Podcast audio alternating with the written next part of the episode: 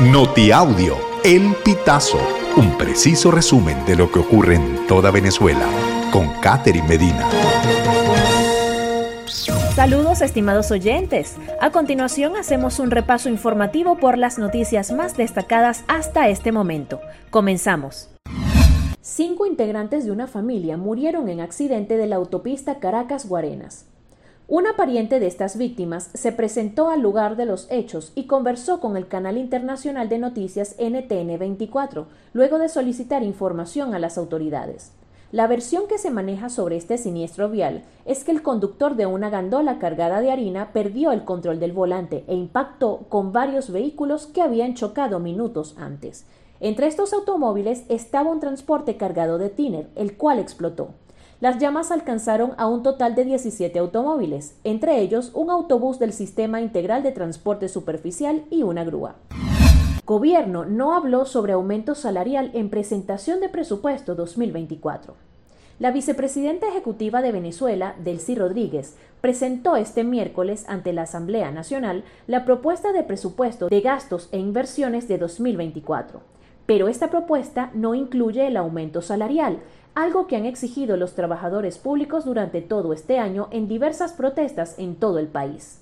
Aunque el presupuesto ascendió a 20.521 millones de dólares, no se mencionó un posible aumento del salario mínimo, que se ubica en 130 bolívares mensuales desde marzo de 2022. Este pago hoy equivale a 3.64 dólares.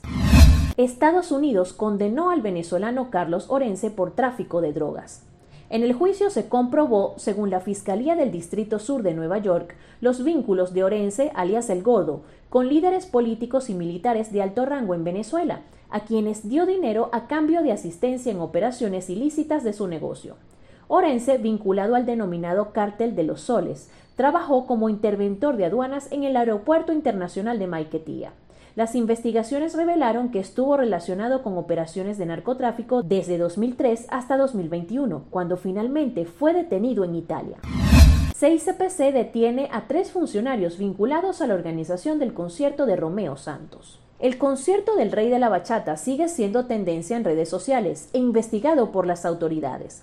El 6CPC anunció la detención de tres funcionarios del Centro de Formación del Hombre Nuevo Simón Bolívar de Caracas por encubrir a Juan Carlos Araujo, empresario detenido por narcotráfico y presunto organizador del evento desde la cárcel. El director del 6CPC, Douglas Rico, confirmó la información y responsabilizó a Argenis Guerra, director del centro penitenciario, al jefe de régimen Kenny Romero y a Javier López, custodio asistencial están acusados por el delito de corrupción y abuso de poder. Trabajos eléctricos son la principal razón de endeudamiento de Venezuela en 2024.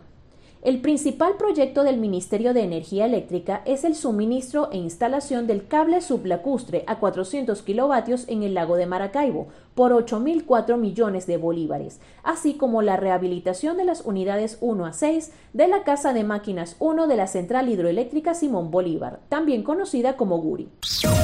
Estimados oyentes, este ha sido el panorama informativo hasta esta hora. Narro para ustedes Catherine Medina.